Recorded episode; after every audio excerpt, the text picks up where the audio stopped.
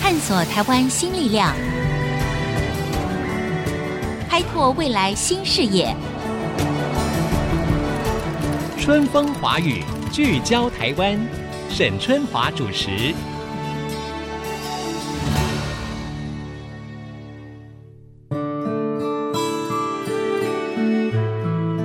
Hello，各位听众，大家好，欢迎收听 IC 之音主客广播《春风华语》，聚焦台湾，我是节目主持人沈春华。相信很多朋友呢，对于台东孩子的书屋的故事并不陌生。这是人称“陈爸”的陈俊朗在一九九九年的时候创办的。二十一年来呢，总共已经有九间书屋喽，分布在各个社区呢，陪伴孩子成长。不过很令人遗憾的，在二零一九，也就是去年的时候呢，七月间，陈爸陈俊朗意外的离开人世了。那么现在呢，这个书屋跟这个基金会呢，就由他的儿子陈彦翰跟团队接续来经营。很多人会关心或者好奇，这个孩子的书屋的精神中心就是陈爸走后一年，那书屋现况如何呢？可以说是跟着书屋一起长大的陈彦翰，对这里也有跟父亲同样的情感跟理想吗？这些年来，孩子们的需求改变了吗？又要如何让陈爸的这份爱能够生生不息地延续下去呢？今天在我们的节目的现场，我们就邀请到了孩子的书屋文教基金会的董事长。啊，也就是陈爸的公子陈彦翰来到我们的节目当中，因为彦翰非常年轻，我就直接叫你彦翰，好不好？好好啊你好好，彦翰你好，是沈姐你好， OK，燕汉一年前陈爸突然离开了大家，其实大家都非常的惊讶哈。是那我知道，其实那个时候你好像是在台北，你对并没有跟他在台东哈。对，你是如何得到这个消息的？当然，这是一个令人心痛的过程。可是你不要讲一讲，就是你当时的一个接到这个讯息的一个情况，以及嗯你的反应是什么？嗯，那时候其实我在前一天是在台东的，嗯哼，我是回到台东拿车子，嗯上台北之后，接下来要准备带单车环岛，把车开到台北之后，隔天一早就接到消息说是我的姐姐打来的，嗯嗯嗯嗯她打来之后就讲说，燕汉，陈爸走了，嗯，当下是会觉得哦，那他去了哪里？对，这句话是什么意思？什么叫对陈爸走了？对他走去爸哪里？爸走了是什么意思对啊他哈？他去哪里？对，但是他大概就几个微秒，然后马上就转回到哦，他离开人世间了。嗯哼。其实很很难接受，也太突然了，太突然了，太突然了，太突然了。嗯嗯他到其实这几年，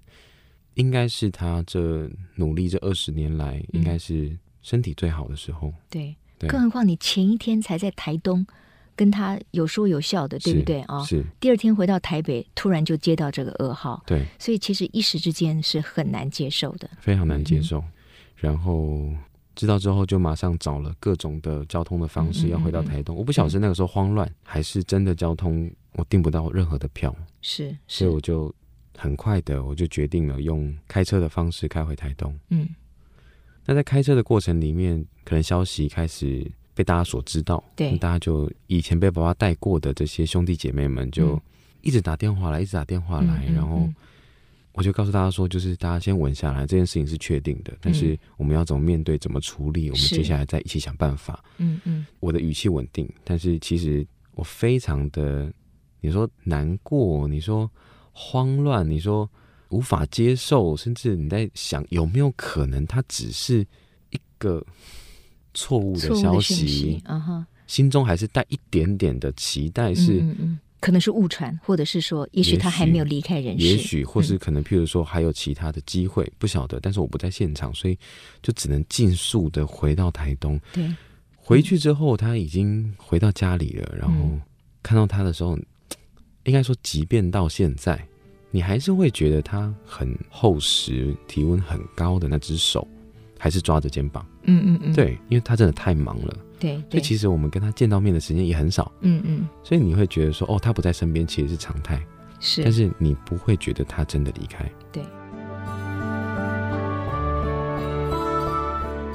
呃，所以各种的情绪其实就是一时之间就涌向你，是就是连你自己都很难分辨清楚那到底是什么对。但是接下来你就有很多事情必须要面对，必须要去处理了，嗯对不对？因为过去可能都是爸爸在前面，对不对？你们顶多帮帮忙啊，大概知道爸爸喜欢做些什么事情啊。但是如今你就一夜之间你要承担这个重担。那个时候你你去年是几岁？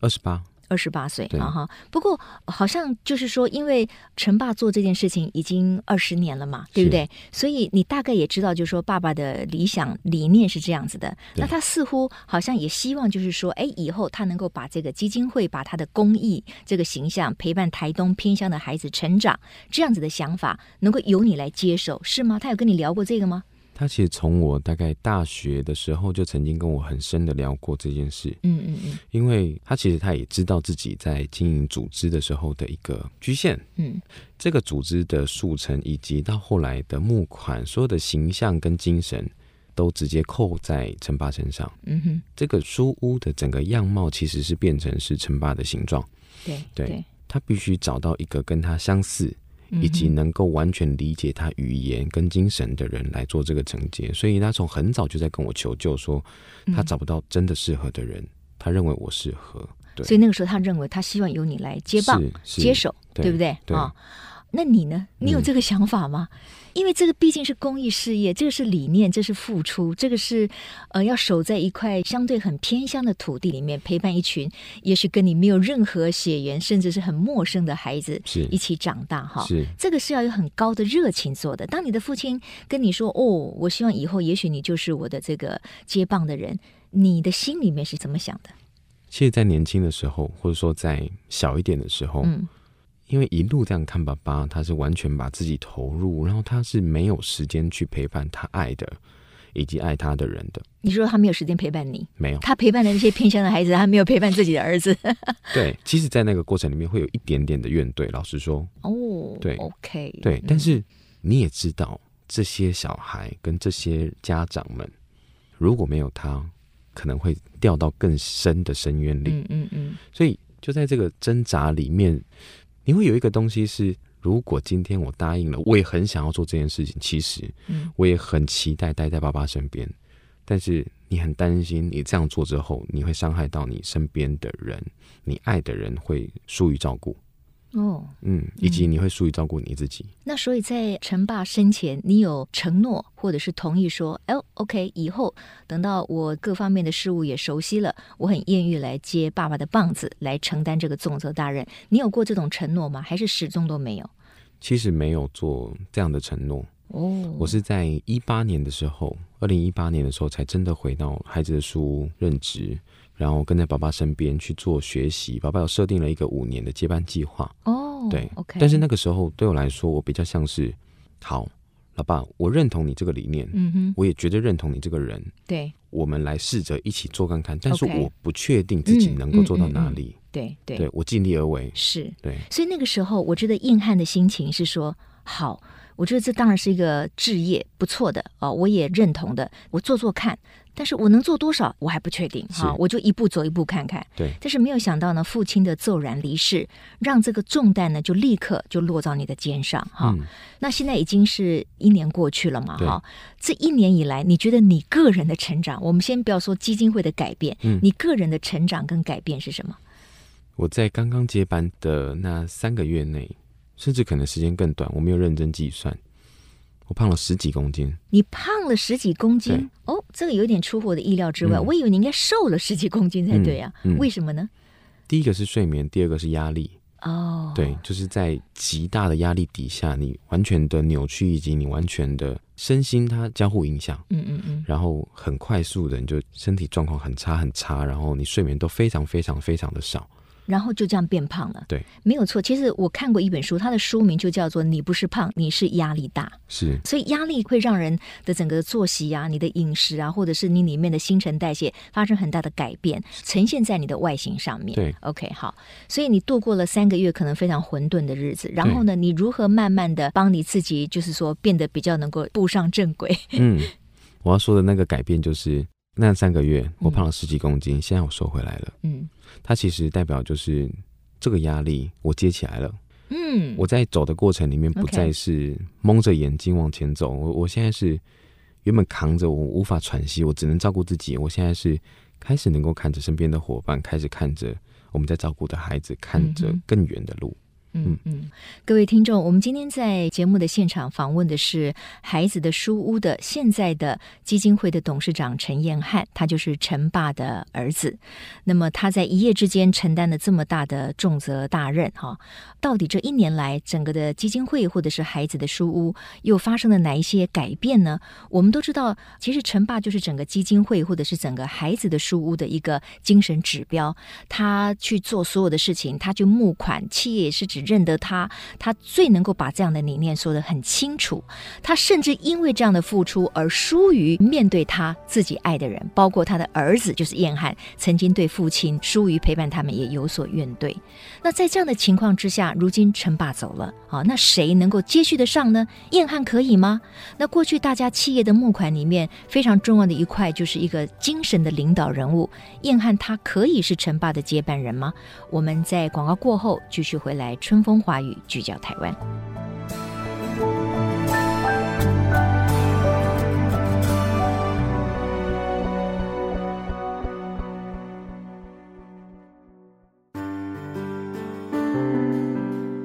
欢迎回到春风华语聚焦台湾。在节目当中呢，我们听到了孩子的书屋的现任的董事长陈彦汉呢，谈到了他在父亲奏事之后，过去一年来的心路历程。那这当然是很不容易的。不过彦汉，我必须要回到一个非常实际的问题哈，做很多的公益，或者是说为偏乡的孩子，比如说从你的父亲打造第一座书屋到现在，总共有九间不同性质的书屋，对不对？是这个中间是需要很多能量的，也需要能够结合很多人来认同理念，然后甚至愿意捐书，然后让你们有足够的资源来把一座一座的书屋盖起来对，帮助更多的孩子。是因为我知道过去这二十年来，你们大概已经协助超过了两千位小孩嘛，嗯对不对哈是？所以我觉得陈爸是非常重要的。那我如果讲过去这一年，陈爸走了，你去募过款吗？其实，在我二零一八年回来之后，跟着爸爸这一年的时间，大部分都是在跑募款，是你自己一个人，还是说爸爸在的时候，你是跟着爸爸一起去跟着募爸爸，跟着 OK 爸爸。那你对过去这一年，你要自己一个人去了是啊哈？那人家买不买你的账，认不认你这个人呢？我就实际的这样说，有一些比较重实际效益的哥哥们、姐姐们，其实会担心说，陈爸离开了，嗯，现在是燕汉，对你有办法那撑得起来吗？对你现在撑得起来吗？啊嗯你这么年轻，你有什么经验？你能够怎么说服我说你做的跟陈爸一样好？对，老实说，我有绝对的信心能够告诉他为什么我们书屋能够继续的百分之百的像陈爸在的时候完成该完成的事，嗯哼，因为我们不只有陈爸，嗯这二十年来累积下来的不只是陈爸一个人，而是我们书屋在地累积起来的这一整个大的团队。所以过去可能大家都认陈爸一个人，可是是现在呢，是从一个人变成了一群人。是，共同来经营这个书屋，对不对？没错啊。问题是，比如说你去募款的对象，不管是企业家也好，或者是团体也好，嗯他可能会要求你，那你给我看你的计划书啊，未来你三年五年你要达成什么目标呢？你的目标具体嘛？嗯如果现在你要跟所有关心呃孩子的书屋的听众朋友，他们过去可能也对孩子的书屋有捐书过，有赞助过，对不对？对那你现在要告诉他们说，那你未来的目标是什么？你的回答会是什么？我最先会回答的一件事情是，过去我们所有的语言都是在照顾孩子。自从陈爸离开之后，有一个很大很大的看见以及改变是，照顾人的人自己首先该被照顾。你如果自己状态不好，对你用任何的方法、任何教育方法、教学方法教下去的孩子，他们能感受到就是负面的东西。嗯嗯嗯，他可能工具学得很好，技术学得很好，但是他心理层面上的陪伴跟支持是非常非常负面的。嗯嗯，所以现在其实书屋有花很大的力气在做这件事情，是照顾人的这些老师们嗯被看重对以及被支持。嗯哼，嗯那他们如何被看重、被支持呢？实际的行动是什么呢？一个是我们在建立一个教师的支持系统，嗯哼，老师在面对很多孩子以及社区以及家长很多很多非常繁杂的、很深的一些问题之后，其实他们等于是自己去面对以及消化。嗯那我们的支持系统是有点类似像一个我们说的 Friday night，嗯哼，一周我们开一个工作坊，让大家一起来，我们用共同的语言，用专业的一些知识，它可能是智商相关，可能是辅导相关的一些方法，大家是用共同的语言来聊我遇到的事情。它有一个很核心的一个概念，叫做一个孩子的成败不该由一个人承担，嗯。而是由组织共同承担。当然了，我同意硬汉所说的哈，就是照顾别人的人，尤其是你负担更大照顾责任的这个人本身，也是需要被照顾到的。是他要先安身立命，他才能够有非常健康的身心，去把这样的正能量传达给被照顾的人哈。但是呢，我知道现在，比如说你们总共有九间书屋，对不对是？总共有六十多位工作人员吗？对对包括老师。对那这些都是要知心的嘛，对不对？所以每个月的开销其实蛮大的其实是大的，啊哈。对。那这些老师他们为什么要在孩子的书屋的这个系统下面去担任教孩子或者陪伴孩子的这样的一个老师的角色？这是跟他自己的理念有关呢，还是说因为书屋这个部分其实也提供给他们一个相对稳固的薪资的结构跟工作？大多大多比重非常非常重的是理念以及他们看到孩子的辛苦。是，其实书现在给的薪资，我们说可能在非营利组织，在这种教育的公益单位里面，嗯，我们可能薪资不算太低，嗯在台东来说也可能不算太低，但是以他们的付出，嗯以他们要能够维系家庭，然后甚至说你能够累积财富，然后进到财富自由那一块，其实远远不及。老实说，对这个是当我们然在努力的，没有错，我觉得非常愿意投身像这样子的公益活动哈，因为这个是一个置业嘛，当然绝对是因为他自己本身的那种善念是跟他自己的理想哈，所以他是愿意坚持下来，对不对对哈？那现在在台东的孩子的书屋，他所扮演的角色，跟可能二十一年前陈爸刚刚去创办那第一个书屋时候的责任，跟他所分配的任务还一样吗？还是他已经有一个非常微妙的改变了？嗯要不要请燕涵说一下这一块？好，简单的去讲的话，其实是以前书屋，我们一开始的那一栋是建和书屋，因为我自己本身是建和的人，那那栋书屋就在我们家的旁边旁边而已。一开始书屋是二十四小时，全年无休，always open。你说第一座书屋对吗？对，二十四小时24全小年时无休全的年无 open，休那对就是说附近的小孩，你随时要来书屋，你们都可以。对，都有大人在吗？都有大人在，老师一定会在，然后陈爸一定会在。哦，这样子，对，所以难怪你说这个陈爸就是疏于照顾你，因为他都把时间给了别人的孩子，是这样吗？，对，那个时候就很单纯，是让大家有一个地方可以待，嗯，不要在街上游荡，对对对对，有哎，饭这个可以功能吃在当时是很重要非哦。常。嗯哼二十年前， ，OK，在台东刺激很少，大家能够做的事情真的太少的时候，大对家会乱来。嗯嗯，那时候其嗯实，在我们自己社区里面的吸毒状况、帮派、斗殴、嗯辍学、辍学、失学，对不对？嗯失学，然后年轻的小妈妈，嗯哼，其实那个状况是非常非常严重的。嗯哼，所以光是让他们被看见，有人能够陪，有一个地方，他们总可以是在那边，嗯而且进去之嗯后有一个很会讲故事，嗯，OK，嗯然后一群很愿意听他们说话的大人。对，甚至说你在家里被打了，你有一个地方可以躲，嗯，想要打你的那个爸爸、那个妈妈，要来这个地方都要经过好几个有武力的大人在那边守着嗯，它其实就是一个庇护所、一个避风港、第二个对家。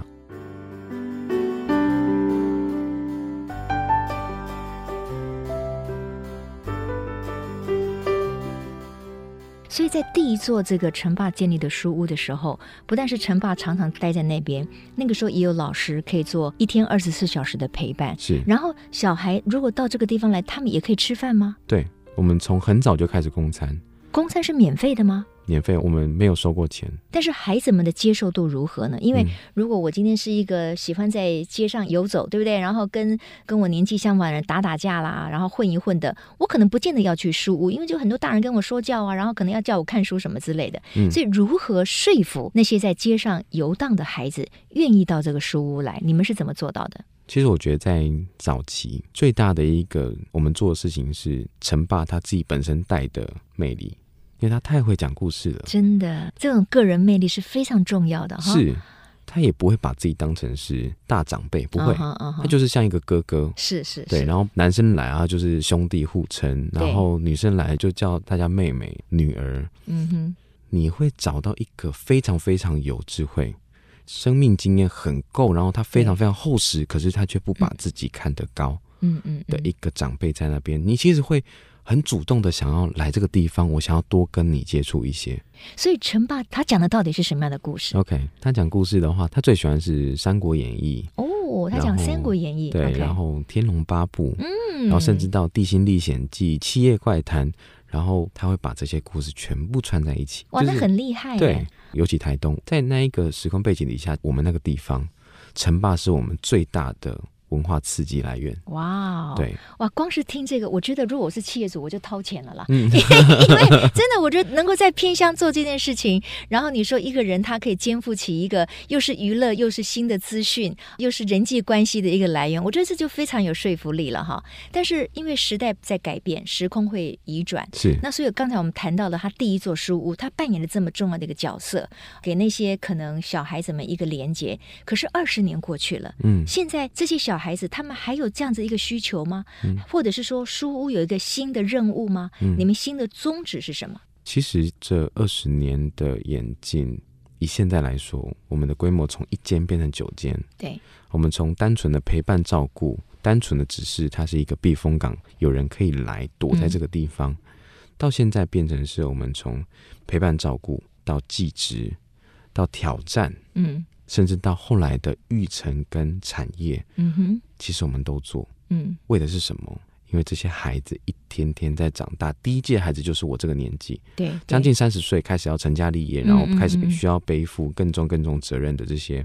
从台东出去之后，其实很多很多都遍体鳞伤，回到这个地方。嗯其实如果书屋没有多做些什么，很有可能他们又会成为下一个辛苦的循环。对 OK，对那因为现在书屋已经有九处嘛，对不对？对就是散布在台东不同的社区里面。是，那其中也有很多都是二十四小时开的吗？还是现在的整个经营方向不太一样？嗯，现在的经营的话，其实就变成是课后课以后及的假日。课后的辅导，或者是对陪伴，对或者是讲故事对啊，或者是在加强他们的一些学习的能量，是不是这样子？，对对对，只有对课后，对不对？对，我们就是课后以嗯及哼假日，然后像寒暑假，我们就会有更多更多的活动啦、嗯哼营队啦。 OK，那嗯白天呢？白天书屋在做什么？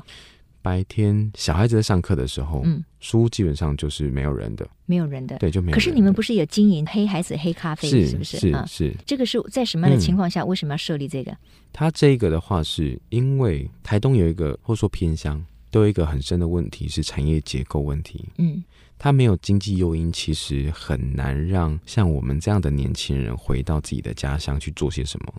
所以能够待下来，要么就是你本来就是大地主，你本来就是农业做得很好的，我们说农二代、嗯哼，农青，要不然就是我们说的老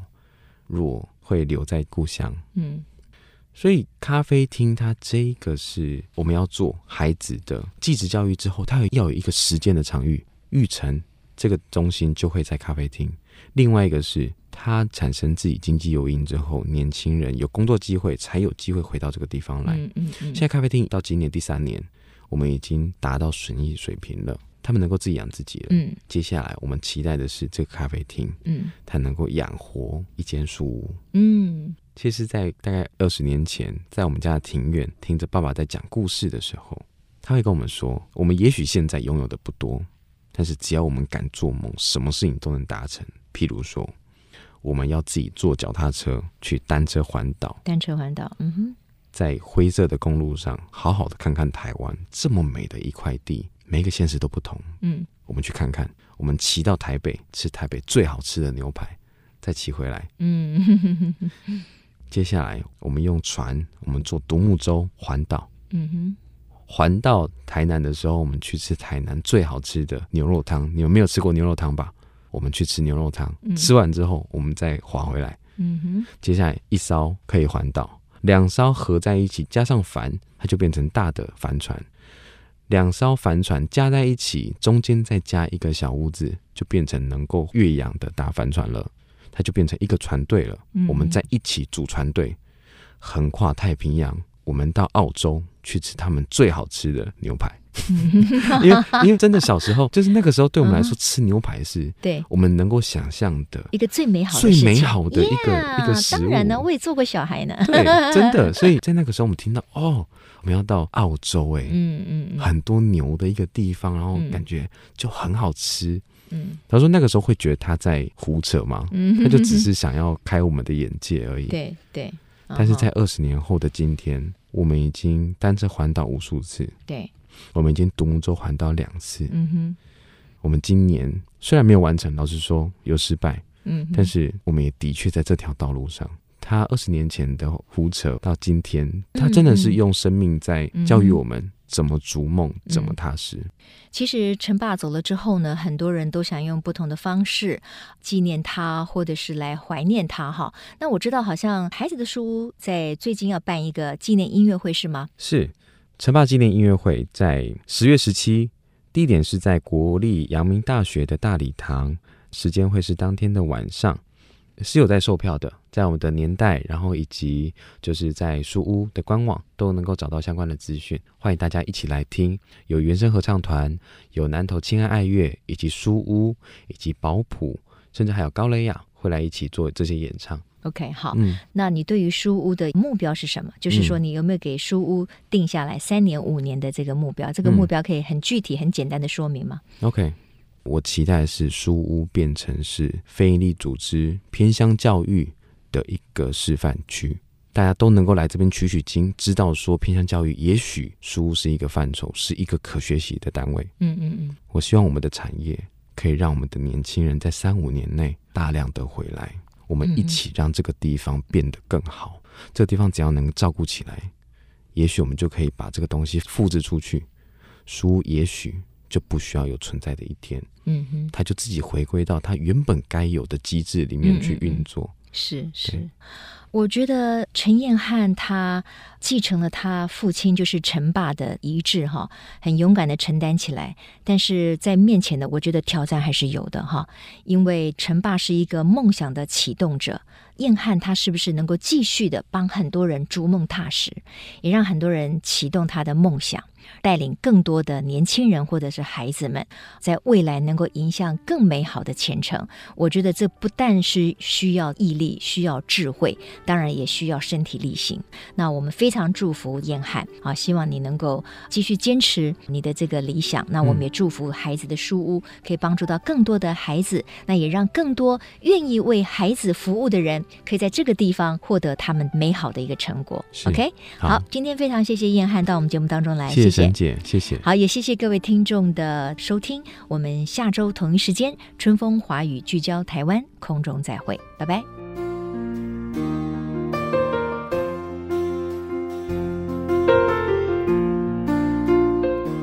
本节目由世界先进机体电路赞助播出，探索真相，开拓未来。世界先进机体电路与您一起聚焦台湾。